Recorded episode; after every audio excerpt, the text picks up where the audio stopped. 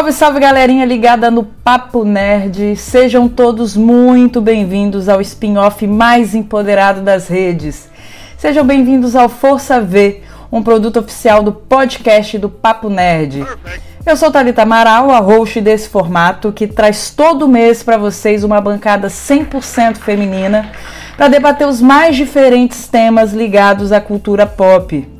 Se você não ouviu os nossos dois primeiros episódios e está chegando pela primeira vez, pode seguir sem problemas, porque os temas são diversificados e independentes. Mas depois desse, já emenda nos outros dois que eles estão muito maneiros. Antes de darmos início ao bate-papo, é sempre bom lembrar que você pode ouvir a gente no agregador de podcast de sua preferência. Aproveite e não esqueça de seguir a gente nas redes sociais, no arroba Papo Nerd Oficial.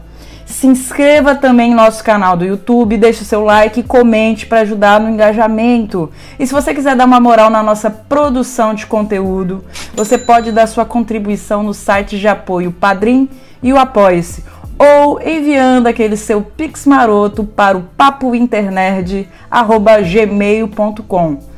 Mais detalhes você encontra na descrição desse episódio.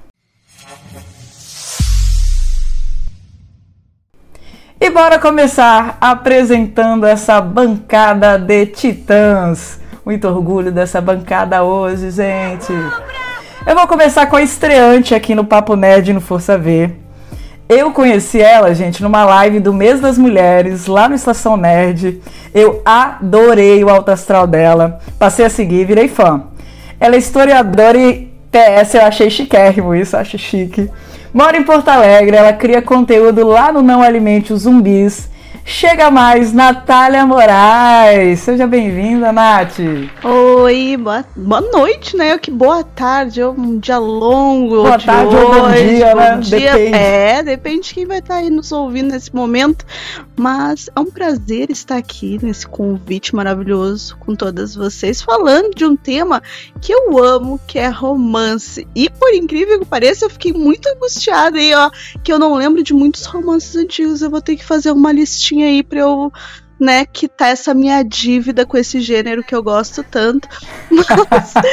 Mas eu sou a Nath, vocês me encontram no Alimentos Zumbis no canal. Eu só falo de filmes, estreias nos streams e no cinema, então estão todos convidados. Tem muito romance lá. Ah, excelente. Obrigadão pela participação, Nath. A próxima participante, ela já é convidada nata da nossa podosfera. Eu acho, inclusive, que ela bate ponto. ela é host do Oncast, tem um blog lindíssimo, crítica no site Cinema e Série, no Tecmundo. Ela é correspondente dos dois faladores. É uma lista extensa, meu povo. De quebra, ela é marombeira e dona do alter ego Célia Costa. Venha pra cá, Camila Couto. Seja bem-vinda. Olá, olá, pessoal, tudo bem? Tô muito feliz por estar aqui novamente. Thalita, muito obrigada pelo convite. Tô muito feliz por estar aqui numa bancada de mulheres incríveis que eu admiro muito. E para falar de um tema que, olha, diferente da Nath, eu lembro de bastante filmes é, de romance mais antigos. Os novos eu tô um pouquinho desatualizado, tô precisando ver os novos. Mas não tem como eu não gostar de um bom filme de romance. Até aqueles bem brega, eu gosto, não tem jeito, eu vou parar para assistir. Nem que eu vou dar um jeitinho, eu vou assistir. E muito obrigada por falar todos os as, as que eu participo, os sites do meu blog. Tá um pouco, as coisas estão um pouco parado por alguns problemas técnicos, mas já já eu volto novamente com tudo. Massa, massa, massa.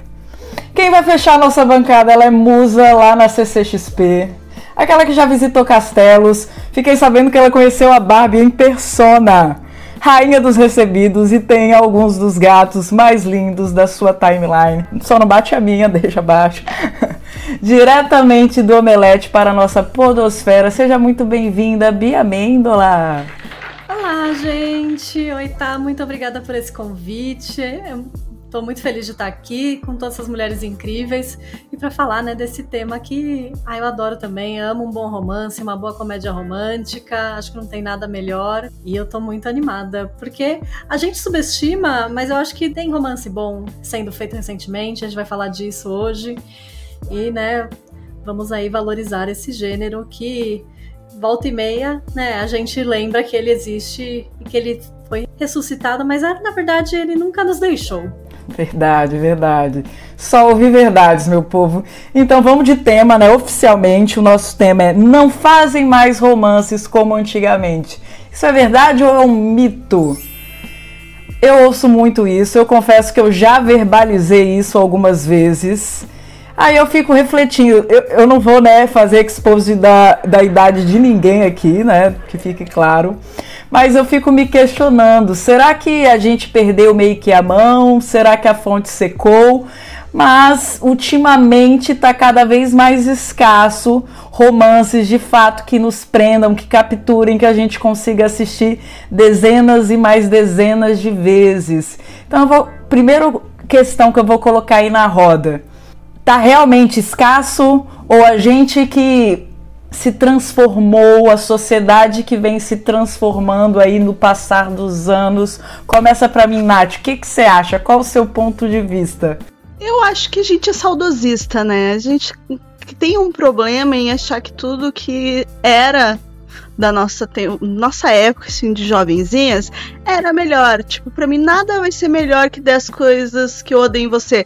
Porque foi o filme da minha adolescência, foi o filme que eu assisti, que eu cresci, que eu vi na sessão da tarde, que eh, ditou padrões ali de um romance que eu queria. Hoje a gente já tá em um período em que vivemos um bocado e a gente está junto aí numa mudança lenta, mas ela acontece e que a gente precisa muito pensar naquilo que está sendo colocado em tela. É uma coisa que eu sempre falo nas minhas revistas, nos meu, meus vídeos, nas críticas que eu faço dos filmes de romance que chegam na Netflix, nos streamings da vida aí, é que como a gente tem romances problemáticos e qual que é a dificuldade de colocar um romance que é um romance gostosinho, um romance carinhoso, que vai ter um conflito, que vai ter questões, mas sabe, uma coisa que a gente sinta algo ali vindo do real, de colocar em tela. Uh, vou até já citar um agora que lançou recentemente, né, que é Elementos, que é uma animação. Tá? É uma coisa para criança, mas ele tá ali em tela vivendo um amor que não é problema, sabe? Que não é uma coisa para se questionar. Que dentro ali das questões do filme, a gente classificaria como um amor assim saudável. E isso é importante a gente colocar em tela, sabe? Fortalecer esse romance. Mas ao mesmo tempo a gente vem de uma leva de filmes de romance, hot, erótico, que eu sou apaixonada, que eu gosto muito, e que são romances que eu li há alguns anos atrás em livro, que eu não via problema e que hoje eu olho esses filmes, essas adaptações, e enxergo um mar de problemas que, que tá ali. E vem da nossa consciência, da nossa autoconsciência, da nossa sociedade, que muda aí. Ainda bem que muda, pra gente pensar esses romances. Por que, que a gente tá valorizando isso e não tá valorizando outra coisa? Uh, o romance, eu acho que ele reflete muito bem a nossa sociedade, mas ele sempre tá um passo um pouquinho atrás, parece, em relação a outros filmes. Não sei se vocês pensam isso também. Viajei, não sei se eu respondi. Não, não, isso daí enriqueceu o bate-papo. enriqueceu o bate-papo. Eu, eu não sei se Bia e Camila vão concordar, nem você, Nath, mas eu acho que assim, a nossa sociedade hoje é mais questionadora do que há tempos atrás. Hoje a gente problematiza Sim. com razão uma série de situações. Isso, Bia, você acha que prejudicou no ponto de vista de roteiro? Agora, querendo ou não, até os romances são muito sociais, muito políticos?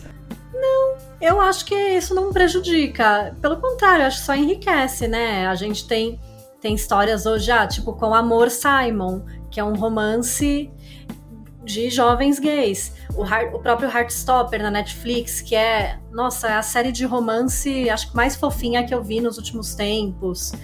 É, tem o Podres de Ricos, que é uma comédia romântica aí também maravilhosa, com elenco todo asiático. Eram, é, eram grupos que não eram representados, né, nas comédias românticas que a gente estava acostumado a ver lá nos anos 90, 2000, que era sempre, né, Julia Roberts, Drew Barrymore, Hugh Grant eram sempre os mesmos atores, né? E nada contra eles, todos maravilhosos, estão no meu coração. Mas eu acho bacana que a gente tem tanta história hoje para ser contada. Porque é isso, né? Pô, o mundo tem tanta gente e os relacionamentos né, ficam talvez mais complicados na nossa era, né? Muita coisa digital, aplicativos, né? Muitas surgem novas questões e eu acho que tudo isso é um material muito rico para as comédias românticas e para os romances se atualizarem. Eu acho que não tira nada, na verdade. Eu acho que é dá até traz até mais potencial, porque aí são novas possibilidades de história. Mas no fim das contas, os romances e as comédias românticas, eu acho que eles têm, um, têm elementos muito universais, porque todo mundo quer ser amado, quer ter uma companhia. Então, isso vai. Isso toca as pessoas, tem esse denominador comum que é muito, muito humano. Eu não acho que estragou, não. O que eu acho que a gente vê, a gente vê menos comédia romântica no cinema, menos romances no cinema, na tela grande, porque a tela grande virou um espaço que os estúdios têm reservado principalmente para os filmes de grande orçamento, aqueles blockbusters que eles gastaram horrores e que eles precisam se pagar de qualquer jeito. Os filmes de médio orçamento têm ido parar no streaming, né? Tanto que se a gente for ver, a Netflix tem um monte de comédias românticas, né? O su... Toda semana. É, acho que e o sucesso de Para Todos os Garotos que Já Amei, por exemplo. A Barraca do muito Beijo. sobre isso, né? Ganhou até um spin-off recentemente, né? O Com Carinho Kit. Que é lindo, que é uma história de amor muito moderna. Eu tô assistindo e tô achando um porre, mas Gente, respeito. o final é genial. O final é muito bom. Eu adorei é também. Muito maravilhoso. O final é bom, porque no, eu tô não, no não 8. vou falar nada. eu tô Veja, porque chato. o final é maravilhoso.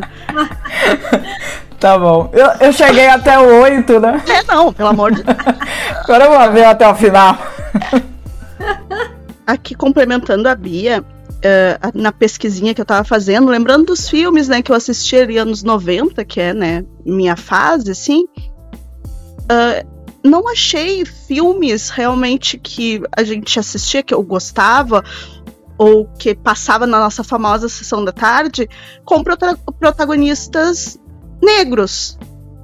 É muito difícil, comédia romântica principalmente. A gente tem uma leva ali depois dos anos 2000. Início dos anos 2000 a gente vai ter uma leva. Mas ali anos 90, que nem ela é- era a Julia Roberts Não, não e a turminha carimbada. guarda-costas é o único, eu, não acho, que eu me recordo. Nada. É, então, tipo, é muito importante, é muito essencial e, e vem aí, entendeu? Eu, eu acredito que a comédia romântica ela, ela tá trilhando esse espaço de novo pra ser. Sabe que. Que teve uma época que era só comédia romântica, ou romance, né? Que tava assim em alta. Então eu tô esperando esse momento ainda de voltar. Ele sempre volta. Camila, o que, que você acha? Conta aí pra gente. Olha, eu concordo muito com a Nath quando ela falou que é, às vezes quando a gente tenta comparar o- os romances que a gente assistia lá atrás com os romances que a gente tem hoje, a gente pode ver com outros olhos, mas essa mudança de ter um pouco mais de representatividade, mais representatividade, eu gosto bastante, como vocês citaram o Com Carinho Kit, que tem representatividade e não é é, é, faz sentido ali no roteiro ter tudo que teve. Outro que eu gostei bastante, que foi o Eu Nunca. É, eu tava na live com as meninas e uma das perguntas que, que a Thaís Wolf fez foi é, o que a gente achou sobre a diversidade, sobre a representatividade. A gente, daí que a gente parou e, nossa, né que tem? Porque foi algo tão natural, foi algo tão do dia a dia, como se a gente estivesse vendo um amigo nosso ali passando por, por aquela situação de romance, ou então aquela situação de vida, que a gente não percebeu que estava havendo um momento de representatividade ali. E é muito legal, mostra como o roteiro tá tão alinhado que é algo do dia a dia, é algo que acontece. E, e é muito interessante como está sendo colocado hoje em dia isso, né? Nas produções, tanto nos, nos filmes quanto nas séries. E assim, não vou negar que eu sinto falta de ver aquele do- uns filmes que, como eu posso falar, que o amor dá certo no final, vence tudo e é perfeito e é forte e é incrível. Só que hoje em dia, ao mesmo tempo que eu sinto falta, quando eu assisto, eu penso, cara, é, isso é muito irreal. Por exemplo, eu assisti o Continência ao Amor e da Netflix. E assim, quando eu terminei de assistir, eu falei assim, cara, esse filme é tão problemático, mas ao mesmo tempo dá aquele quentinho no coração de que o amor vence tudo, que eu fiquei extremamente é, contrariada dentro de mim mesma, porque eu ficava assim, cara, é, é, lindo como os dois venceram as diferenças para estar juntos. Mas ao outro, por outro lado, eu olhava, mas é tão imaturo pensar que isso pode acontecer na vida real de uma forma simples, tipo como um estalo na cabeça, sabe? Isso não acontece assim, sabe? Ninguém é, é necessário muita maturidade para a gente lidar com a diferença do outro. Daí eu começo a ver essas coisas, eu fico assim, gente, eu não posso voltar para antes que eu, quando eu não via essas coisas. ah, eu confesso que que tem vezes que eu gosto de um clichêzinho, gente. E um clichê que você não tenha que raciocinar muitas coisas. Então, não, eu acho que é importante ter essa pegada, esse debate, mas uma formulazinha às vezes pré, né, concebida, eu confesso que às vezes me arrebata. Apesar né, da, da, gente estar tá pendendo a dizer aí nesse debate que, querendo ou não, o, os produtos atuais são tão bons quanto os antigos, eu confesso que eu não tenho nenhum romance atual que tenha me capturado tanto a ponto de eu querer rever, de ser um filme que eu converse com várias pessoas. E um exemplo que me veio muito à tona, que vocês devem ter até visto o debate que passou Titanic depois de anos na Rede Globo, né, na TV aberta, foi acho que até num supercine, e teve assim um índice de audiência altíssimo pro horário. E aí a gente vê que é um, o Titanic é, de, é da década de 90, né? Antes dos anos 2000. Um filme de três horas de duração que, a princípio, nem deveria ser assim tão facilmente consumível pelo grande público. E até hoje é um romance que todo mundo gosta, cara. É um romance assim que você vê mais de uma vez e tem elementos que simplesmente conquistam conquistam sem precisar de muita grande explicação. Obviamente que o filme, né, James Cameron, ele capricha, né, no visual, mas tem elementos que eu acho que os filmes das antigas conseguem de alguma forma nos arrebatar melhor do que os atuais. Eu não sei se às vezes é a questão da escolha do elenco eu acho que eu tenho. Eu até li uma matéria recentemente que hoje em dia a escolha do elenco não é mais somente a teste de ator, teste de atriz. Eles vão lá nas redes sociais, eles analisam quantos seguidores tem o fulano de tal. Vocês acham que de alguma forma isso impacta? Começa você agora, Bia. Eu acho que impacta. Eu acho que eu li a mesma coisa que você, que a gente até deu lá no Omelete a Ellie Fanning falando que ela perdeu é, um papel porque ela não tinha né, seguidor suficiente. O que é, é absurdo, né? Porque assim, o ator precisa saber o quê? Precisa atuar, né? Precisa passar a verdade ali daquele personagem dele. É, era o que eu é, achava. No mundo ideal. Então é, é, muito infeliz. E, mas realmente, eu acho que nos anos 90, nos anos 2000, a gente ainda estava naquela época daquele Star System, né? Ainda tinha isso dos nomes serem muito fortes dos atores. Poxa, Leonardo DiCaprio e Kate Winslet, até hoje, eles são, né, nomes extremamente fortes em Hollywood. Você pega George Clooney, Julia Roberts, que também, né, eles até fizeram uma comédia romântica ano passado, aquela Ingresso para o Paraíso, que é uma gracinha. Pega Hugh Grant, né, todos esses atores, Maggie Ryan, Tom Hanks, eles já eram pessoas muito conhecidas, talvez não nem tanto, né, o Leonardo DiCaprio e a Kate Winslet. O Leonardo DiCaprio mas... até sofreu muita crítica na época, é... assim, porque eles falavam, nossa, ela é muita areia pro caminhãozinho dele. E hoje Sim. é um ator fenomenal, né? Todos são. Então, eu acho que te, eu acho que tem um pouco disso também de era uma época que era mais apegada, o nome do ator valia mais, né? Não sei dizer qual, não sei dizer qual era a métrica deles na época. Qual era a métrica?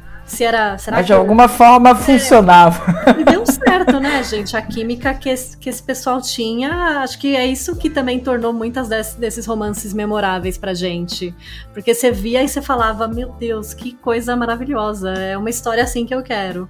Cami, diz aí, concorda, discorda? Concordo, e eu acho injusto isso até para não só para os atores, como para todas as outras profissões, né? Porque hoje em dia, nossa, até engenheiro, nutricionista, se você não tem uma rede social, nossa, é, é, chato isso. É, por esses tempos atrás passei por uma situação onde uma amiga minha de serviço estava procurando nutricionista no Instagram. Como se, tipo, é, tava pesquisando a nutricionista na qual ela ia passar no Instagram para ver o que, que, ela fazia, o que ela, se ela postava alguma coisa, para ver como é que era, né? Ver se compensava a consulta. Eu fiquei tipo, não tô acreditando nisso, mas enfim. É, é uma situação chata para todas as profissões. Mas é realmente na época, tem uns anos atrás, né, como a Bia falou, é, grandes atores dominavam as telas, como ela citou a Kate Winslet. Teve um filme que eu fiquei muito feliz por eu ter assistido, que é O Amor Não Tira Férias, que é com ela. Lindo! É lindo, maravilhoso, que eu não estava dando nada para o filme. Mas quando eu vi o rostinho dela no pôster, eu falei assim, vou ter que assistir. Então, tipo, ela me chamou a atenção. Tinha outros atores, né? O Jack Black, que formam o casal com ela. Jude Law, Cameron Diaz. Sim, eu amo esse filme. Maravilhoso. Mas na hora que eu bati o olho e vi ela, hum, eu vou ter que assistir, não tem jeito. E foi maravilhoso. Eu acho que eu assisti umas três vezes esse filme. Assisti na hora do meu almoço no serviço, depois assisti mais umas duas vezes, que é, é muito delicinha. E na hora que a Bia tava falando, eu lembrei disso na hora, porque é uma atriz que sempre chamou a atenção nas telonas e até hoje faz sucesso. Se você colocar qualquer filme dela, vai fazer sucesso. Brilha Eternamente Sem Lembranças, ela tá lá, faz sucesso também. Nossa, tem vários filmes ela chama atenção e todos que ela fizer vai chamar atenção. Então, do mesmo jeito que hoje as redes sociais é, dominam, querendo ou não, todas as áreas, todas as profissões, um pouco, até um tempo atrás, até um pouco hoje também, grandes atores ainda vão chamar atenção, ainda vão chamar bilheteria.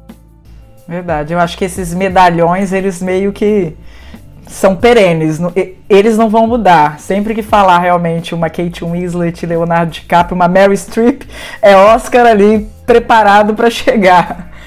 Não é à toa que até algumas é, produtoras, é, streamings, eles preferem investir o dinheiro em um ator é, de renome, que sabe que vai gerar uma bilheteria, vai ser um chamariz ali de marketing, é, do que às vezes investir na própria produção, com um roteiro mais estruturado, com uma pós-produção, uma edição mais interessante e às vezes pega um ou outro nome, coloca ali no, no filme sabe que o marketing que eles vão fazer já vai gerar um buzz de, de ir pro cinema ou de entrar no streaming para assistir. É, meio que Anitta em Elite, né? Tem essa pegada mercadológica. E eu ia perguntar pra Nath, eu não sei se você ouve falar de novela. Eu confesso que eu não acompanho muito, mas eu lembro que teve um largo debate na época da Jade Picon, né? Quando ela foi escalada, sem experiência, né? Sim. Mas como teve todo o reboliço de Big Brother, somada às redes sociais dela que são infladaças, né? Tem muitos seguidores. E Aí a galera fala, não, mas ela tá estudando, ela tá melhorando. E aí? Mas isso vem lá da Grazi, né? Verdade. Da Grazi Massafero, tem todo um movimento que já tá há muito tempo, que vem aos poucos. E é uma coisa que lá fora e aqui a gente tem também muito e vira debate de muitas questões aí, que é também ator ou apresentador virado dublador de um filme, de uma animação, né? E para quê? Para tu estampar o rostinho do lado lá do personagem do Luciano Huck, por exemplo. né? Então, eu acho que é um movimento que está acontecendo já há algum tempo, de algumas maneiras diferentes a cada ano que passa. infelizmente, né, a gente tem aí, daí falando dos dubladores, a gente tem toda uma questão, né, da, da profissão, do que, que tá aí por trás disso tudo. Eu, eu não sei, gente. Eu, eu gosto do universo agora, né? Nas mídias sociais, em que do que é relevante é o que o número de seguidores, o que tu faz, o que tu posta. E os atores estão passando por isso também, de alguma maneira, né? Nem eles estão escapando disso, até mesmo os grandes, né? As grandes estrelas aí que a gente acha que não é o nome deles, mas pode ser que algum ator mais novo tenha tanto ou mais seguidores que pode fazer com que ele perca o papel por conta disso, e não por conta do talento. O que é injusto em todo tipo de carreira, que nem a Camila falou, né? Uma coisa que tá acontecendo, a gente tá vivendo isso, é muito cansativo ver momentos históricos. Daí é, é uma coisa que provavelmente vai ser discutida aí com. tá sendo, né? Que tá refletindo aí na carreira deles também e, em consequência, ao que a gente tá consumindo. Tô dizendo que não tá fácil. É, lembrando, gente, só um PS, né? E para quem tá nos ouvindo, tem gente que tem muitos seguidores e também é talentoso e talentosa, tá? Ah, não, é legal a gente né, abrir esse Jade parênteses. Picon se mostrou aí, pelo que falaram, uma ótima atriz no final da novela. no último capítulo ela tá de parabéns. Brincadeira, de fãs da Jade. sempre começar, né? tô brincando, tô brincando. Meus primeiros vídeos deviam ser horrorosos também. Os últimos já estão um pouquinho melhor, coitada. Já te picou. Não, não, é. Rumo O ao BBB dela. É o BBB que começou o flop, né? Mas enfim. A gente só lembra dela e do Arthur. Verdade. Eu não lembro mais ninguém nesse BBB. Cite outros mais 10. Não faço Não tem. Eu lembro que ideia. teve a moça que foi expulsa que tacou o balde na cabeça da outra. Já- Foi, ne- foi nesse, né? Foi a Maria, a A Maria. cantora da poesia acústica, a Maria. Que tem um meme, né, é com a cabeça dela nesse. amassada. O neto do Silvio Santos Ah, também era é, nesse, a musiquinha gente. do Tiaguinho. Nossa, a gente para A gente pensar. não vai errar. foi esse mesmo, foi esse mesmo. Foi esse mesmo.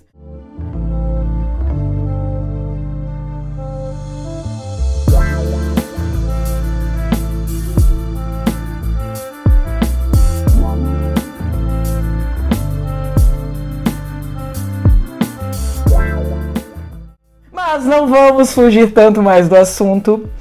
Sempre na metade aí do nosso pod, eu gosto de começar algumas rodadas, onde a gente traz sugestões aí para os nossos ouvintes. E dessa vez vão ser sugestões dúbias. A gente vai estar sugerindo romances que marcaram a gente das antigas. Eu sou de 88, eu vou logo fazer o Exposed, então eu, pe... eu confesso que eu sou amante ali dos filmes da década de 90 com todo o meu coração.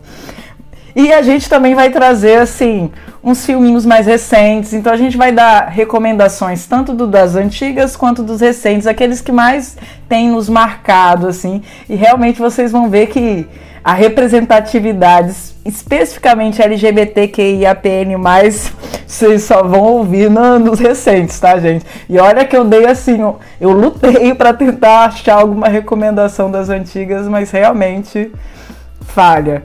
E aí, ne- nesse primeiro giro, vamos começar com as antigas, tá?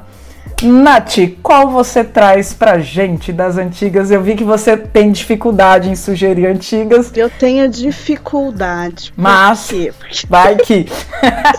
tudo eu amo algumas coisas ali também dos anos 90, mas é muito pro final dos anos 90. Já dei a dica mor, né? Que é 10 coisas que eu dei em você. Mas eu, eu vi recentemente, não, mas eu vi quando saiu o remake agora no Oscar de Amor Sublime Amor. Eu fui assistir o de 61. E ele tem muitos problemas. Extensos problemas, né? Questões ali de representatividade, né? Porque eles falam de uma cultura latina, eles pintaram a Rita Moreno, né? Bronzearam ela ali né, no filme, mas é encantador porque é aquela historinha de Romeu e Julieta. Eu gosto muito de todos os filmes que remetem a Romeu e Julieta. Então eu gosto dele, gostei de ver o antigo e depois que a gente vê o antigo e vê o novo, que é muito melhor por sinal, Apesar, olha que, né? Mas é, é, melhor, assim, eu gosto por causa que. Uh, eu gosto de como eles colocam a cidade mais em evidência, Nova York, os bairros, e tu tem realmente a representatividade ali no É novo. o que é o musical, né, Nath? É o musical, tá? Amor Sublime Amor é musical, e o novo é o Spielberg, que dirige, me corrijam. É. Então eu gostei lembrado. muito do novo, mas é muito interessante ver o de 61, que né, ganhou N, aí Oscar, 10 Oscar, um monte de Oscar. E é legal também para ver esses pontos da questão da representatividade, como eles apresentavam a comunidade latina, onde eles estão ali naquele bairro, que são duas facções inimigas e aquele amor entre né, a Maria e acho que era o Tony, então eu gosto do casalzinho, gosto desse tipo de história, sabe? Esse- essa coisa de rivalidade, ou de cão e gato, ou ou eles se odeiam no começo e começam a se amar, ou as famílias, né, de alguma maneira proíbe que esse amor aconteça. Então, essa é a minha dica. Assistir os dois, no caso. Excelente dica, excelente dica. Camila, você trouxe qual dica? Qual que é o fave do seu coração? Olha, das antigas tem alguns aí, mas quais mais me pega? Um lugar chamado No Nothing Hill, Amo! Tá na minha lista de faves também. não tem como. E assim, aqueles bem bregas, como o casamento do meu melhor amigo, ou o casamento da minha melhor amiga, esses assim. É, é aqueles que você fala assim, eu sei que eu tô errada por gostar, mas eu vou gostar mesmo assim, porque é bem brega e é bem ruim. então eu vou gostar. Então esses me chamam muita atenção, já que a Nath roubou 10 coisas que eu odeio em você, eu vou nesses. Um lugar chamado Notting Hill eu gosto muito, gente, porque é um, um romance que meio que faz os coadjuvantes brilharem. Aquele amigo né, do personagem do Hugh Grant é simplesmente fantástico. Ele tem um time de comédia que eu racho de rir. Ele faz o amigo ir com um óculos de mergulho pro cinema. É, é- é perfeito aquele filme. E as camisetas, todas as camisetas inapropriadas que ele tem. Esse maior centropeito. É a parte Exatamente. engraçada. E a Julia, né, Os dois Julia? filmes que eu falei é com a mesma protagonista, que é a Julia Roberts. Que ela é maravilhosa. Roberts. gente, ela- Mas o, o casa... assim, o casamento do meu melhor amigo. Que me lembra. Aqui pode spoiler, tá, ouvinte? Me lembrem, ela não termina com ele, né? Não, ele, No filme. ele casa. Ah, Ele mas, mas vamos ser mesmo. sincera, né? Que. Sacanagem. Não, né, acho ela justo, acho justo. ele. Sim, não, acho super justo. A gente Super torce razoável. um pouquinho, A gente torce, lá no fundo a gente quer. Mas não seria muito certo. Justamente a década de 90 nos treinou pra isso. A década de 90 nos Gosto de ensinou um isso. amor também que não dá certo, né? Sim! A década de 90 ensinando que o amor pode matar. Meu primeiro amor, gente, que trágico. Meu primeiro amor é trágico, é, tra- é, é de te destruir. Bia, qual que é o seu? Qual que é o seu? Traz aí. Olha, um- lugar chamado Notting Hill estava na minha lista. Mas é, eu vou falar que outro que eu amo também, que é com o Hugh Grant, que é Quatro Casamentos e um Funeral. Que é humor britânico e tem todo aquele setup dos casamentos e do funeral e, e é como a história, ele vai contando a história né, a partir desses eventos, eu acho assim irresistível. Eu vejo, sempre que se ele quer, tá passando em algum lugar, eu assisto, porque eu não consigo, assim, eu acho incrível. E, meu, se você parar pra pensar, é- era muito. Ele foi progressista pra época, porque tinha um casal gay. Ó, de que ano? É- Era 90? É década de 90, É né? 90 e tralalá, 94, Nossa, então 95. bem progressista.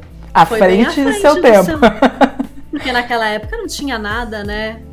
Dificilmente. E eu, dificilmente. eu gosto porque, assim, é- o Hugh Grant é o protagonista, mas os, os amigos dele, né? Porque ele tem aquele grupão de amigos, e cada um tem seu espaço pra brilhar. Então eu gosto, eu acho isso bem bacana, porque é uma comédia que ela é bem equilibrada, que dá atenção pra todo mundo. Massa, massa. Eu, eu, tô- eu tava até olhando aqui, o- eu acho que um dos primeiros filmes com protagonismo assim LGBTQIAPN+, que eu vi, é aquele Imagine Eu e Você, que tem aquela Piper Perabo de protagonista. E tem até a, a menina que fez Game of Thrones, a Lena Headey, como protagonistas, mas ainda é bem aguinha com açúcar, que não tem muita pegação, porque naquela época, né, já fazia todo um estardalhaço. E é de 2005, foi o mais assim antigo, marcante que eu tenha visto. Mas a, o filme Fave que eu vou citar da década de 90, e eu já meio que comentei, o Guarda-Costas. É um filme que todo ano eu preciso de ver uma vez esse filme, porque ele consegue misturar vários elementos que eu gosto, que é aquele romance que começa meio que se bicando e depois eles vão se apaixonando. Ao mesmo tempo tem a Whitney Houston cantando todas as músicas minhas favoritas da vida no decorrer do longa. Esses dias, inclusive, eu vi o filme da biografia da Whitney e ela comenta como que ela meio que foi parar no filme. Ela falou: Ah, não, eu quero fazer um filme. Aí chegou o roteiro para ela, ela olhou assim, desinteressada: Ah, não quero não. Ah, é com Kevin Costner. Opa! Pode, pode me colocar, tô dentro. E aí você vê a química assim, exalando. Os dois têm muita química. Inclusive eu vi que nos bastidores o Kevin Costner, ele foi o cara que falou, olha, I, I Will Always Love You, a música ela tem que começar só na capela, sem instrumento. Ele até isso assim, ele deu o pitaquinho, então todos eles participaram da concepção do filme. E na gravação, na biografia dela, eu fui descobrir, né, que ela teve um, sofreu um aborto espontâneo na, na época da gravação, uma coisa que eu nunca imaginaria. Então, assim, foi um filme que muito me marcou, eu achei. E tem aquela cena icônica, né, do avião, que ela desce, e a partir daí vários outros romances têm essas cenas de avião, ou então de carro, aí a pessoa salta e vai encontrar o seu grande amor. É um clichêzinho que eu acho fofo pra caramba, e sempre tem que ter. Então, nossa primeira rodada da década de 90 foi. Vamos fazer agora uma rodada de filmes recentes. Vou começar com você, Camila. Cite 19, brincadeira. Cita brincadeira. Cita um filme aí de streaming ou de cinema mais recente, que a galerinha mais jovem aí, as novas gerações curtem, que você também, obviamente, tenha curtido que te marcou. Olha, um que me marcou bastante. Não são 19, tá? Que é muita coisa pra falar. Vai demorar muito. Mas é o questão de tempo. Esse filme me pegou de um jeito. Rachel McAdams, adoro. É maravilhoso. E eu gosto dele que não é um romance apenas entre o casal, mas fala de amor em várias formas, entre pai e filho, entre amigos, mostra o amor de várias formas. Então, por isso que eu sou muito apaixonada por esse filme. É um dos do que eu gosto atualmente. Amo de paixão esse. 2013, tava olhando aqui. Excelente. O seu, Bia, o seu filme contemporâneo que tá entre os faves. La La Land. Eu sou suspeita porque eu amo musical. Eu amo musical, gente. Eu não... e eu acho que tudo nele funciona. Eu gosto muito da história, porque apesar de não. E não é só um romance, né? Mas ele é um romance de duas pessoas que estão ali, sabe, tentando construir suas vidas, suas carreiras nessa cidade tão né, hostil que é Los Angeles. Que não é um ambiente, não é um lugar fácil, né? Porque todo mundo ali tá tentando construir alguma coisa, todo mundo tá ali esperando aquela oportunidade. E eu, eu, gostei muito, né, de como os protagonistas se encontram no, mesmo, no meio disso, mesmo que, né, não seja exatamente um final feliz, né, como a gente tá acostumado a ver. Eu acho que é uma história de amor muito bonita e eu, aí eu amo os números musicais, amo o City of Stars, Are You Shine Just For Me. Ai, sou brega, gente, adoro o musical. É, eu sou meio anti-musical, tá, gente? Eu gosto de filmes com música, como é o caso do Guarda-Costas. Mas musical, do tipo assim, olhou pro lado e começa um diálogo cantando, eu, eu não gosto tanto. Eu gosto de musical mais no teatro. Mas La La Land levou Oscars, né? Brilhou. Muita gente curte pra caramba. Ótima recomendação. É com Ryan Gosling e como que. É com, qual é a menina mesmo que é a protagonista? A Emma, Emma Stone. Emma Stone, Ela ganhou, Emma Stone. ganhou o Oscar, né? Pelo papel. Perfeita, verdade. E eles quase ganharam um Oscar. Todos ficaram lá. É mesmo, é o Ah, ah, é o, o Moonlight, né? Que É. ganhou no lugar. Ai, coitados, estavam com, estavam com papel Eu vivi errado. pra ver aquilo, cara. Que horrenda. gente, Foi mesmo, cara. Eu fui, eu tava. Foi mesmo. Vergonha alheia aquilo. Aquele Oscar passou assim daquele final. Tipo aquele lance da Miss, né? Pega a coroa. né? Pô, foi louco. É, porque eles tinham Eles levantado, gente. Que Não, eles já Foi muito Já constrangimento, gente. todos lá, gente. A equipe toda, os atores tudo estavam tudo Já lá. estavam se abraçando, pô. deixado passar assim, não, não deixa, deixa, deixa. É, esse foi bom também, deixa. de- Mas a gente troca. Dá pros dois, dá pros dois. Fato, fato. Foi vergonha isso. Eu também, antes, eu não gostava muito de musical. Até eu assistir a série, é, a incrível playlist da Zoe. Nossa, mas eu não consegui parar de assistir. E eu tô. Eu queria tanto assistir o especial de Natal, mas eu não sei, eu não, não acho. Foi que- cancelada essa, não foi? Foi. Eu vi uma galera ficou tristérrima. Injustamente, injustamente, porque, gente, Nossa, essa série é tava até hoje perfeita. Camila agora ficou arrasada. Eu acabei com a noite da Camila. Teve esse especial. Teve esse especial e aí, no more. Não, mas o Sinto muito, tá, teve. Camila? O especial teve. Eu Ah, também tá. não vi Nossa, até eu hoje. vi Preciso achar, inclusive. Porque eu fiquei assim, meu Deus, mas eu vi trailer, eu vi fotos desse especial, como cancelou? É, a indústria é, Eu é injusta. Quando, quando apareceu o cancelamento da série em si. Ela é cruel. Eu tô esperando Annie with Annie até hoje. Esse eu acho que não, não rola mais. É, eu sei, eu sei. Mas Eles olha, salvam essa série aquela. você vai, vai gostar. Pode ser que você não goste de todos os musicais da vida. Mas Eu gostava de Glee, né? Mas Glee não é exatamente um musical, mas eu gostava de Glee. Enfim, tem coisa que eu gosto. Glee, como assim? Não, Glee não é um musical. Não, não, Glee tem muito diálogo. O que me incomoda é aquele musical que a pessoa, a pessoa virou começa a cantar. Oh, não pode ter música, mas demais. é, Eu gosto muito de Mulan Rouge, eu Olha, acho Mas equilibrado. na playlist da Zoe, o musical faz sentido. É? faz sentido, Ah, eu ia legal, legal. Não estudou nada. Entendi. Vai, vai fazer sentido. Vai, assiste o primeiro episódio. Não é todo mundo parando no meio da estrada, subindo em cima do carro. Tipo La Quer dizer, Land. Eles fazem isso. Só Mas tem. Tipo- ah, é, eles fazem isso, mas tem um, tem um porquê. Um e faz contexto. sentido. E por quê? No, no Nath, contexto você da não- série. No dia a dia a gente faz isso, né? Mas é óbvio. Brincadeira, gente. Nath, fala a sua recomendação moderna. Ah, eu vou. Então, já que estamos falando de musical, eu botei um monte que eu vou dar dois, tá? Vou ser ousada. Troquei aqui, já que a gente estava falando de musical, que é um musical que eu gostei, que é moderno, que é nacional e que chegou esses dias no Prime Video. Que é hum, Um Ano Inesquecível, um ano Inesquecível Outono, dirigido pelo Lázaro Ramos, que é a adaptação de um conto, né, do livro Um Ano Inesquecível, e ele é um musical.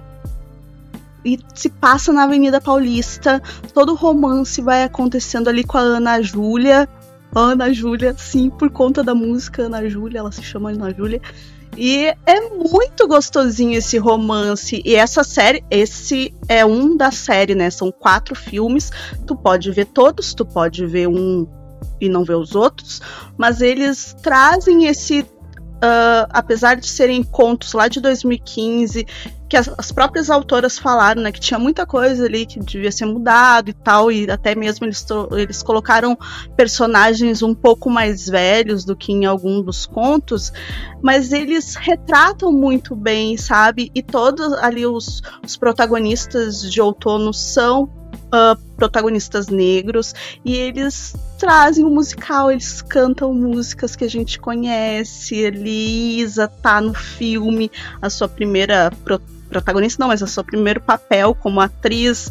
Ela tá. Tem uma participação do Lulu Santos como uma, sei lá, um uma aparição, uma imaginação do protagonista, então acaba sendo maravilhoso para quem gosta de musical e para quem gosta de comédia romântica essa série que saiu esse mês, né? Toda semana saía um filme e eu recomendo eles todos, porque eu gostei muito mais Outono e Primavera, que são dois, esses dois filmes são os melhores para mim. E eu vou indicar um romance que é romance, mas que se chama Até os Ossos, é assim, um tantinho canibal. Tá? Eles, eles comem uns aos outros. Tem o, o Timothy lá e tem também a Taylor, que tá maravilhosa.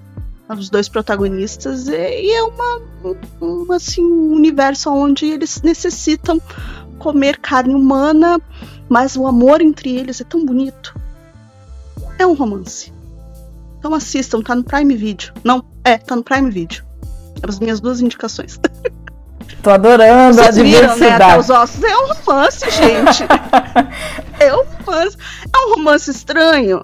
É um romance, mas ele tem toda essa questão ali de. Ah, eu, eu, eu falei desse filme na live de ontem, então eu não posso mentir. Eu abandonei na metade, me incomodou a romantização do canibalismo, cara, sério. Ah, não, mas é todo um uma metáfora ali de entrega, de amor, de, de se doar. Não, tem uma galera que ama. Já viu isso nos filmes antigos? Não, né? é verdade. isso é verdade. Mas as pessoas. Eu não vi. As pessoas. Mas pode me dar um spoiler? As pessoas estão num relacionamento e elas comem a carne uma da outra? É isso? Não. É tipo como se ela. Algo genético em algumas pessoas no mundo faz com que eles necessitem comer carne humana. Como se eles, se eles não comessem, eles morreriam. Como se fosse tá? algo incontrolável, é, que eles não fossem capazes de controlar. Tem algum, alguns têm isso, é uma coisa assim meio, né, clandestina na sociedade, não é uma coisa que se fala, é uma coisa que muitos que possuem, né, que nascem com esse, sei lá, essa coisinha meio errada dentro de si, é, não fala para ninguém, fica aquela coisinha escondida. Uns comem os bandidos. Não, a menina tá assim. tipo com a amiguinha dela lá e do nada. É um e ela come um dedo dela, entendeu? Foi incontrolável. Foi uma tensão sexual que rolou entre as duas. Mas em vez de acontecer alguma coisa, ela come o dedo. Mas tem um romance ali entre os dois, sabe? Eles tentam parar isso, tentam se controlar, controlar esse instinto que eles têm, sabe? Como se fosse um instinto que é incontrolável. E juntos eles tentam seguir uma vida comum e normal. Só que chega um momento em que né, vai acontecer um rolê ali que é, é, não é para todo mundo esse filme, tá? Desculpa. É, não, é não é para todo mundo. Mas é uma história de amor.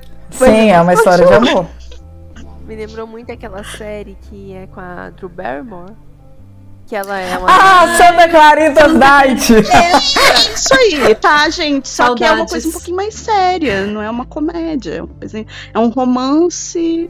Mas, a, mas o legal do Santa Claritas é que, pô, ela querendo ou não, ela tenta deixar o crime dela mais honesto. Vou, vou comer pessoas, mas vamos pegar bandido, uma pessoa desonesta. vamos deixar né, uma, uma coisa mais ok, politicamente correta dentro do, né, do possível. Mas se tu olha, eu não tinha visto nem o trailer, nem a sinopse do ah. filme. Fui chamada pra cabine, cheguei lá olhando aquele pôster, só vi o pôster quando chegou. E eu, gente, uma comédia romântica, um romance com eles, porque o pôster é muito romântico, é os dois um olhando pro outro. Ingênua. É muito romance. E daí eu cheguei, gente, elas, eles estão comendo gente. É muito sangue, é muito, é visual. É mas no fundo tem romance juvenil deles saírem pela estrada, se descobrindo, sabe, se encontrando entre eles. É um rolê assim. É, inter... é diferente, diferente. eu gosto de um romance diferente, é diferente. Abalei todo mundo, eu sabia, por isso que eu. Não, mas eu, eu gosto disso, gente. É eu gosto disso. Polêmica.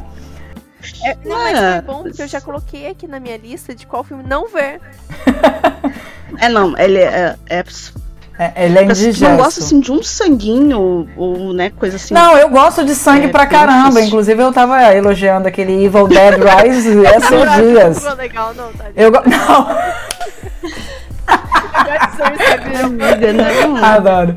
Não, gente, eu, eu, eu, não sou frágil para assistir esse tipo de conteúdo, mas me incomodou que não, a trama não deixa tão claro como se fosse assim, ah, uma divergência genética. O canibalismo hoje em dia ele não é bem entendido.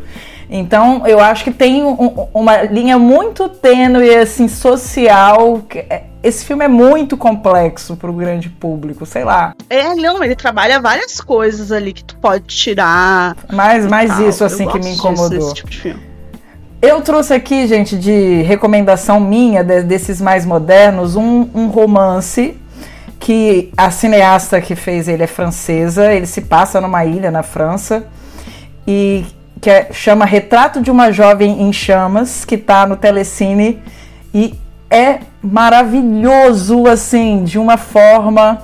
Conta a história de uma pintora que ela é contratada para fazer um quadro da Heloísa, uma menina que vai se casar em breve, só que, que é extremamente fechada.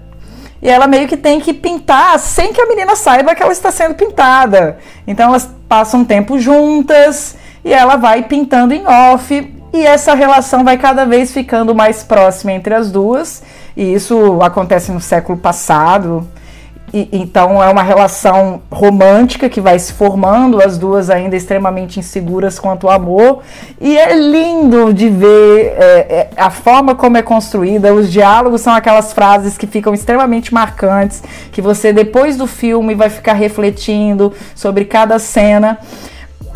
E esse filme, assim, tem um final extremamente triste, extremamente marcante também. E aí a gente cai num, num dilema que o público LGBTQIAPN mais bate na tecla que a maioria dos filmes românticos tem finais tristes, muitas vezes assim, extremamente dolorosos. Aí tem uma galera que fala: "Nossa, a gente dessa comunidade nunca vai ser feliz. Como assim?" E agora finalmente, né, o cinema está tentando reverter um pouco esse cenário, trazendo tramas, romances mais solares, né, para o grande público. Ainda assim, com esse final triste pra caramba, é um filme que eu acho que todos deveriam ver. É um romance que não é panfletário, é, é, é lindo, assim, belíssimo, tá, gente? Fica de dica: Retrato de uma Jovem em Chamas.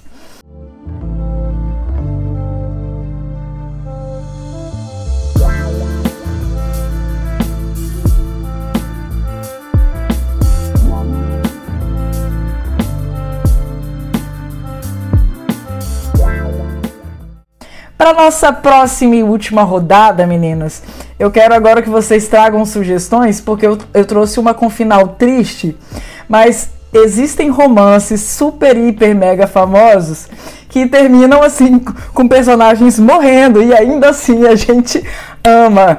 Eu falo que esses romances trouxeram assim pra gente, querendo ou não, meio que um preparo psicológico. Eu fui forjada com com perdas no cinema e aprendi depois assim no futuro né quando eu tive acesso a outros conteúdos como Game of Thrones as mortes não mais me afetavam porque eu perdi muita gente em filmes de romance na década de 90 então eu queria saber de vocês se vocês lembram de algum filme que tenha marcado vocês. Eu tenho alguns da década de 90 com morte ali de protagonistas e aí já fica um alerta de spoiler né gente mas crime de filme é, falar de filme de década de 90, o crime já prescreveu, então podem falar aí à vontade.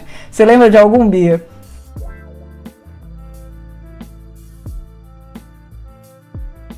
Moulin Rouge, né? Sim! Porque é, é uma história de amor lindíssima, super trágica e que ele, ele, te engana, né? Porque é todo colorido, daquele jeito bem Baz Luhrmann. Você não acha que vai ser trágico. Mas aí as coisas vão se encaminhando e você fica. Ah, meu Deus! E, e, aquela história, eu acho uma história de amor simplesmente incrível, né? Da, ali da Nicole Kidman e do Ian McGregor. E é tudo tão lindo, tão imponente. E parece que você sente ainda mais, né? Quando a Satine, que a Nicole, morre. Nossa, esse doeu na alma. Esse daí eu fiquei abalada, porque eu não conhecia previamente a história. Então, para mim, foi. Foi doído, foi doído, foi marcante. Fala outro, qual que você vai falar? Na escola, uma professora passou pra gente um amor para recordar. Eu ia falar esse, é sensacional. Lindíssimo, lindíssimo, mas triste, triste. Eu não sei por que a professora. Eu nem lembro porque a professora passou. Eu sei que tava. Qual era o objetivo volta. pedagógico? Pedagógica. A vida é triste, vocês vão sofrer, não sei. Verdade. Esse filme é com a Mandy Moore, que inclusive é uma das protagonistas de é tristíssimo final. E ela canta violentamente, ela canta muito. E ela no filme tem várias oportunidades, ela mostra nesse talento musical dela. Então é um filme lindo. Aí ele é, ele é sacana no começo, né? Aquele romancezinho ali de. O bad sabe? boyzinho da escola, é. né? É, ele é meio sacana. Ai, depois ele. Ai, ele vai ficando tão querido no final. Super. Ai, Não, aquele finalzinho que o pai dela fala, né? Ah, o milagre dela era. É, tipo assim, o milagre dela era você, né? Porque ele fala para que ele tinha ficado triste porque ela não tinha realizado o último desejinho dela da lista lá, que era realizar o milagre. Aí o pai dela fala: Ah, o milagre era você. Aí a gente termina de chorar um mar de lágrimas ali naquele final do filme. É um filmão, né? Apesar dos vários clichês, aquele bad boy sendo convertido pela menininha de igreja. É um livro, né, gente? Eu não sei se vocês conhecem o autor Nicholas Sparks, eu coleciono livros dele. Ele tem vários livros com essa receitinha de bolo. E esse livro do Nicholas Sparks, a, a história original do Amor para Recordar, é na década de 60. Então faz muito mais sentido aquela questão do pai que poda ela de uma série de coisas, que não deixa ela sair. Aí eles tentam, né, deixar uma coisa mais moderna, né, pra época, década de 90, mas na época. E eu achei que funcionou até bem, porque ela seria filha do pastor, né? Isso, querendo ou não, podaria ela, deixaria ela mais. menos, né, assim, de sair, de conhecer muita gente. É um filme ultra mega fofo. Meninas, vocês lembraram de algum que vocês queiram mencionar? PS, eu te amo. Ai, ai, esse daí dói, dói esse demais. Esse me mata. Ai, aquele irlandês charmoso. Gente, é. Que raiva! Ele é tudo, mas no final ela encontra um outro irlandês, tá? Não ficam juntos, mas ele dá uma olhadinha. Mas é muito é famoso, bonitinho. Começa no topo, termina no auge. Toda, toda vez que ele ouve aquelas cartas, aquele romance, ai, a gente iludida com o irlandês daqueles. Isso não se faz com a sociedade. Verdade, verdade. Esse é ótimo. Eu lembrei aqui agora de Ghost. Ghost ah, também é um puta romance com cenas icônicas, marcantes. Eu sempre brinco com minha mãe que se, se eu morrer antes dela, eu vou tentar chutar uma latinha perto dela para ver, para ela saber que eu tô por ali. Vocês não têm esses combinados familiares, não? Eu super tenho, não, gente. Não, não, mas agora eu acho que talvez eu deveria ter. Meu Deus, eu não vejo filme de fantasma. O medo que eu tenho, horror, assim. Mas Ghost é um clássico. Um clássico, um clássico, clássico. E dos mais modernos tem, né, A Culpa é das Estrelas. Vocês gostam de A Culpa é das Estrelas? Gosto. Chorei horrores quando lembro de ir no cinema com a amiga, também as duas saído, saíram chorando horrores. Nossa, nem fala. Baldes. Vocês estão esquecendo do da Emilia Clarke, né? Do. Como eu era. Ah, mega fofes, amo. Ah, e ela é muito fofinha nesse filme. Super. Ela é fofinha em todos, né? Porque ela tem uma cara fofinha. Até em Invasão Secreta, agora ela fazendo, ela faz a mesma carinha. É, inclusive questionam as habilidades dela de atuar. E eu geralmente tento defender falando que ela tá super fofinha e como eu era antes de você. Eu gosto dela nesse filme. Acho ela tá assim. Anda. Os dois, na verdade, são um casalzinho super fofo.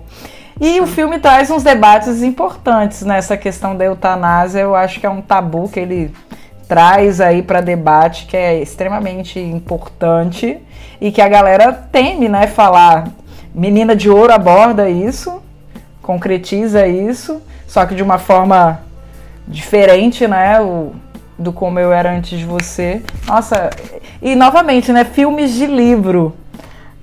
Filmes de livro, roteiros adaptados, né?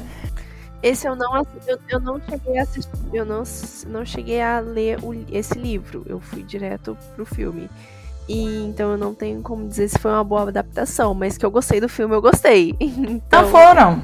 Eu costumo dizer, gente, que nunca a Nunca o filme vai ser melhor que o livro, mas tem filmes que são de acordo. Esse, como era antes de você, tá ok. A Culpa é das Estrelas também tá bem ok. Sem críticas. Já aquelas sagas famosas, tipo Saga Crepúsculo, tipo, né, Jogos Vorazes, que tem romances dentro, os filmes são mais caidinhos. Ah, mas Jogos Vorazes, ele fez uma adaptação é divergente. Começou bem. Começou... Divergente é horrorosa. Divergente é horrorosa. Mas... Jogos Vorazes eu fiquei triste que foi um gráfico descendente, né? Ele começou bem e no final eu fiquei bem decepcionadinha. Mas é, é bacaninha, sim. Ah, sim. Dá pra, dá pra se divertir. É, é, é uma questão aí que, né? Uh, aí a gente entra na, lá naquela pergunta inicial dos atores serem escolhidos por conta de né, seguidores e fama na, nesse mundo da internet. E esses livros, uh, e principalmente esses livros ali que a gente vê, After, que a gente teve Belo Desastre agora, são livros que fizeram muito sucesso. Né, num nicho específico, mas extremo sucesso em um nicho específico. Eu fui um nicho desses. Então, ele leva muitas pessoas para o cinema. Ele leva muita gente que é fã desses livros. Então, é muito também esse movimento aí, né? Eu tenho já um público garantido. Então, por que, que eu não vou adaptar? Daí tu faz um After, que é extremamente problemático. Daí tu faz um Belo Desastre, que tinha muitos problemas, e eles vão fazem a adaptação transformando em uma comédia romântica 12 anos. Entendeu? Extremamente boba. Sabe, parece que eles perderam ali a mão de como fazer essa adaptação desses livros que a gente sabe que tem que fãs dele que é da essência ali daqueles personagens. Como é que tu vai tirar aquilo? Como é que tu vai explorar isso em tela, sendo que a gente sabe que são relacionamentos extremamente abusivos esses, esses essas histórias e cada vez mais a gente tem saiu agora minha culpa na no Prime Video que é a adaptação de também de uma de uma série de livros espanhol né de uma autora argentina também tem muitos problemas desses então a gente vai vendo esse movimento que muita gente reclama mas tem muita gente que assiste e fica nesse ciclo, entende? Então é por aí que a gente tá andando. Parece que é, eles findaram aí a adaptação de alguns livros clássicos de romance e agora estão indo para esses que são populares atualmente, né? Que foram populares nesse nesses últimos 10, 15 anos e para onde vai agora já não se sabe mais. Verdade, verdade. Bem, bem pontuado. Thalita, você, você ah, citou o Ghost e eu lembrei do Cidade dos Anjos. Ai, ai, ai, ainda bem que você lembrou, eu amo. Sofrido. Sofrido. Icônico. Icônico. É sofrido. É, quando eu assisti, eu assisti um pouco contrariada, porque eu, eu não gosto muito do, do Nicolas Cage, gente, sorry. não consigo gostar muito dele. Mas nesse filme é bom, né? Não, é, então. Esse filme tem um peso, tem um peso. Ai, gente, eu gosto eu dele no Cidade dos Eu gostei da história, eu chorei, não vou negar que eu chorei. E eu fiquei com muita raiva no final, porque já tinha acontecido tudo o que aconteceu, né? Ele já deixou de ser anjo para ficar com ela, daí na hora que eles vão ficar junto não fica. Nossa, eu fiquei assim, tristíssima. Eu fiquei com raiva, falando assim, não, vai ter que mudar o final. Não tem jeito. Volta após, após arruma. Não sei, se vira. Fiquei Não, eu, eu, eu amo. A, a, trilha sonora desse filme é também diferenciada, né? Iris é uma das músicas desse filme. Tem uma In the Arms of the Angel que também tá nessa trilha sonora. É filmão. Filmão é assim, o filme é bom, tem música boa, é um conjunto da hora. E morre gente no final. morre. igual. Porque não basta as pessoas viverem aquele amor e se separarem e seguirem para outro amor. Eles precisam de alguém. Lembrei aí de. A sofrer. De Meg Ryan indo pro saco. Anne Hathaway em um dia também, né? Triste. Um dia eu também não estava preparada para aquilo, não, sinceramente. Marcou, marcou tragicamente aí a minha vida. Casa no Lago, gente, Nossa. não morre, mas. Nossa, mas é uma, uma loucura o que acontece naquele filme. Sandra Bullock Porque- e Keanu Reeves. Pra quem acha que Keanu Reeves não faz romance, está aí. Pra quem acha que, né, questões de tempo aí não são usadas em filmes de romance, por exemplo, já dois exemplos Verdade, que é muito doido. verdade. Primeira vez que eu vi, eu disse, gente, ó, explodiu minha mente. Que loucura. Uma caixinha postal fazendo viagens. Acho que ma- ma- matamos bastante gente aí nessa rodada, né? Acho que taxa de mortalidade bacana, bacana. Nível aqui do meu estado, Espírito Santo. É verdade. Foi o Jogos Vorazes, foi os Jogos Vorazes. Verdade, verdade. Meninas, querem fazer algum apontamento, algum filme que não foi recordado e que deva fazer parte desse debate antes de eu iniciar os nossos encerramentos? Eu só queria complementar uma coisa que a Nath falou, que ela citou a, sobre os filmes quando são é, feita a adaptação né, de livro para filme, que às vezes a gente quer ver um romance na tela, mas nem sempre é aquele, às vezes aquele romance é abusivo e a gente quer realmente romantizar aquilo e não pode ser romantizado. Isso é, eu vi Ai, eu acho que é Ass- assim que acaba o nome do filme. O nome do livro, perdão. Há um livro bem bonito com uma capa bonita com umas flores na capa. Lembro só disso. Que eu vi a- a- no Twitter é, várias pessoas reclamando que a menina protagonista, a, ela é ruiva e eles tinham romantizado ela de que ela era linda, maravilhosa, andava como se ela fosse uma modelo. Só que na verdade ela tinha sofrido vários abusos, e no livro conta os abusos que ela sofreu e tudo mais.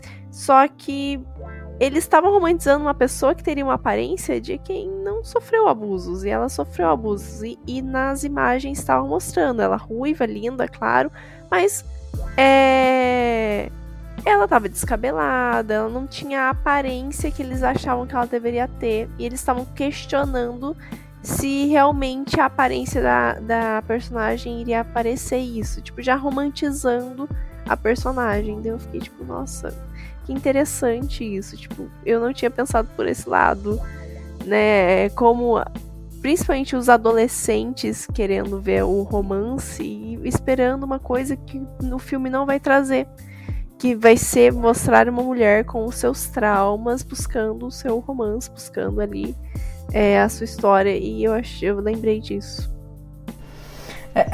É, hã? é complexo. Eu lembro 50 Tons de Cinza, naquela época que lançou, né? Que ficou na moda essa questão do romance erótico. Aí a, a escrita do livro é- ela é muito ágil, ela é muito dinâmica. A autora, assim, a- ela consegue conquistar a gente na hora. E é um, um livro extremamente problemático. Mas eu confesso que na época que eu li, você não não faz aquela leitura, você não faz essa leitura crítica. Então eu, eu acho importante esse debate. Tem o livro, teve lá o filme, vamos debater o que, que tem de problemático nisso, porque tem. E, e gerar o debate.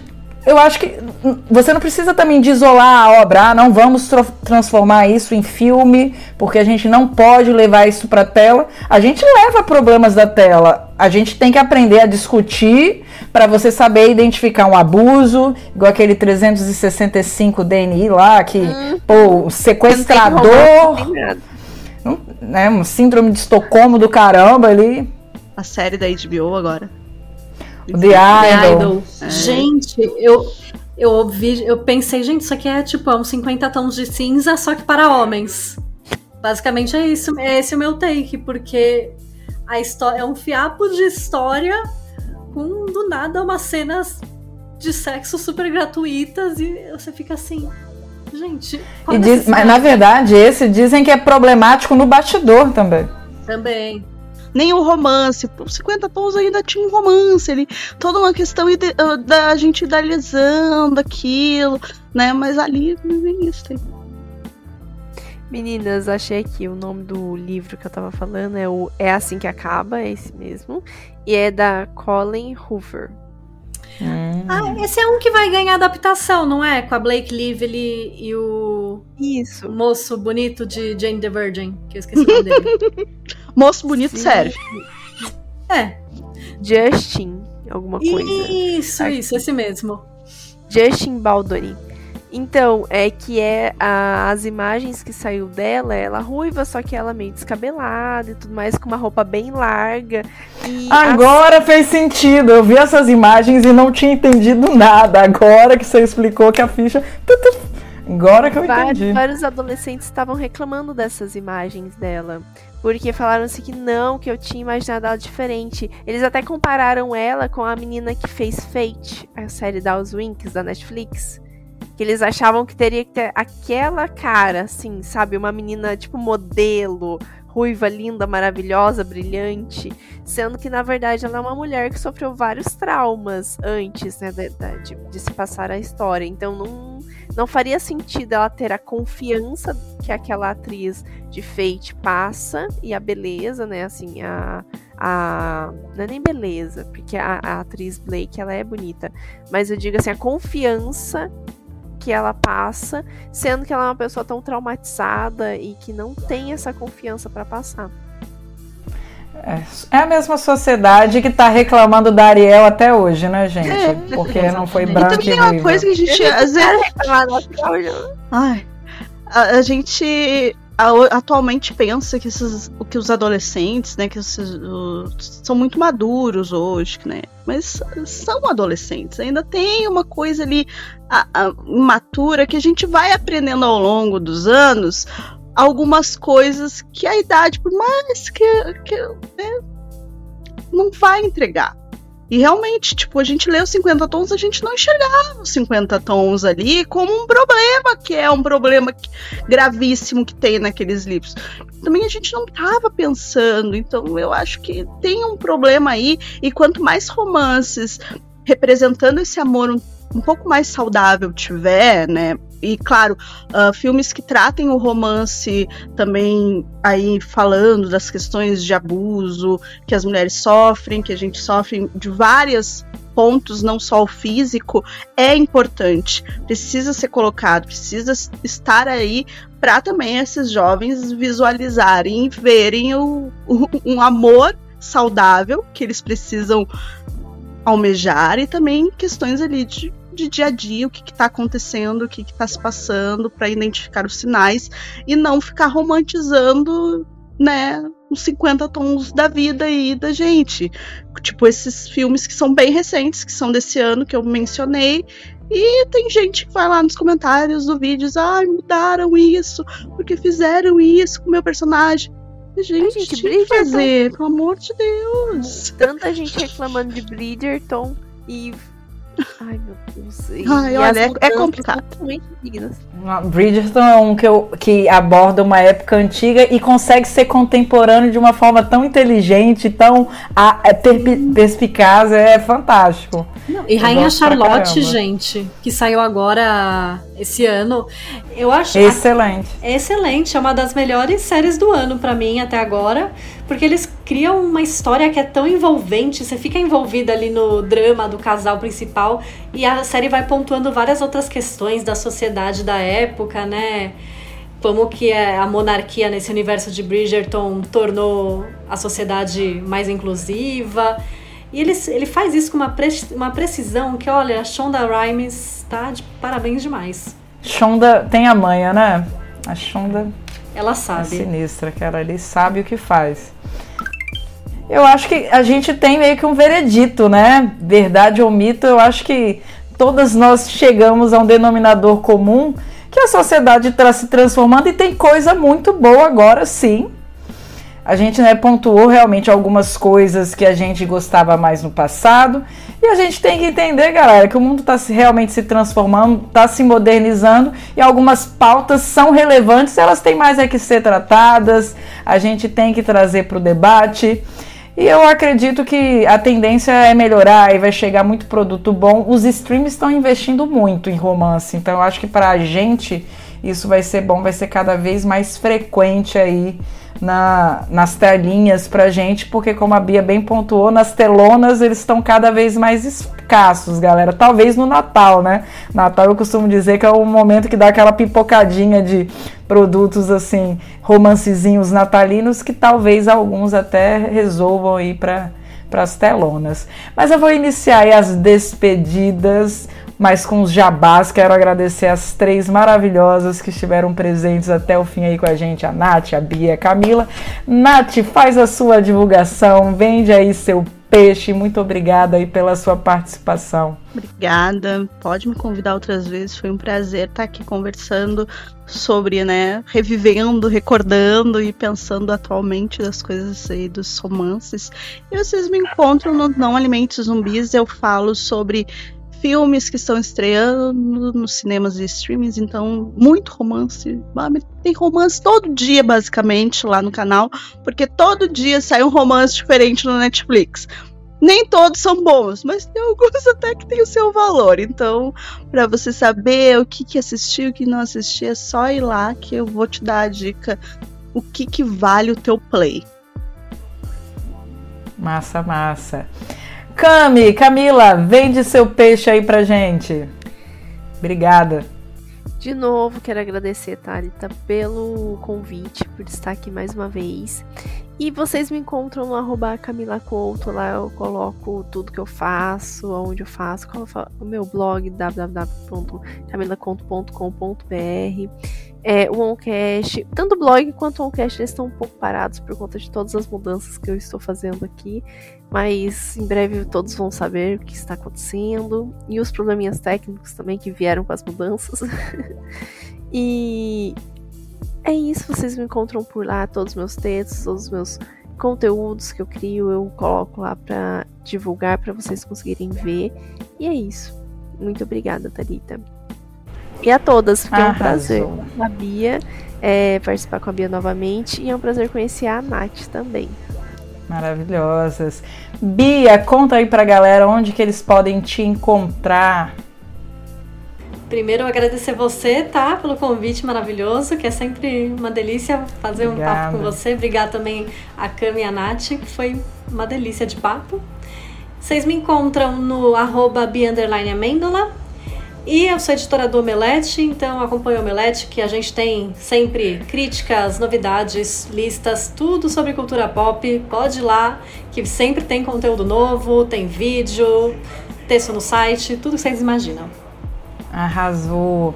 Eu quero aproveitar para agradecer ao Tiago Moura, meu parceiraço que edita e e aguenta minha encheção de saco, gente, porque eu sou chatérrima na hora que ele edita. Então eu falo, não, eu quero isso de novo, Ti. Então um beijo para o meu editor favorito, meu Little Boss.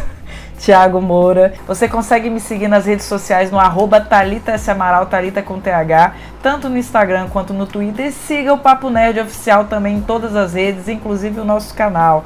E para você que ouviu até aqui, ficou aqui com a gente, meu muito obrigada. Depois corre lá, ouve o episódio 1, que é sobre as pérolas dos streamings, e o 2, que é sobre a magia dos doramas. Os dois primeiros episódios estão massa.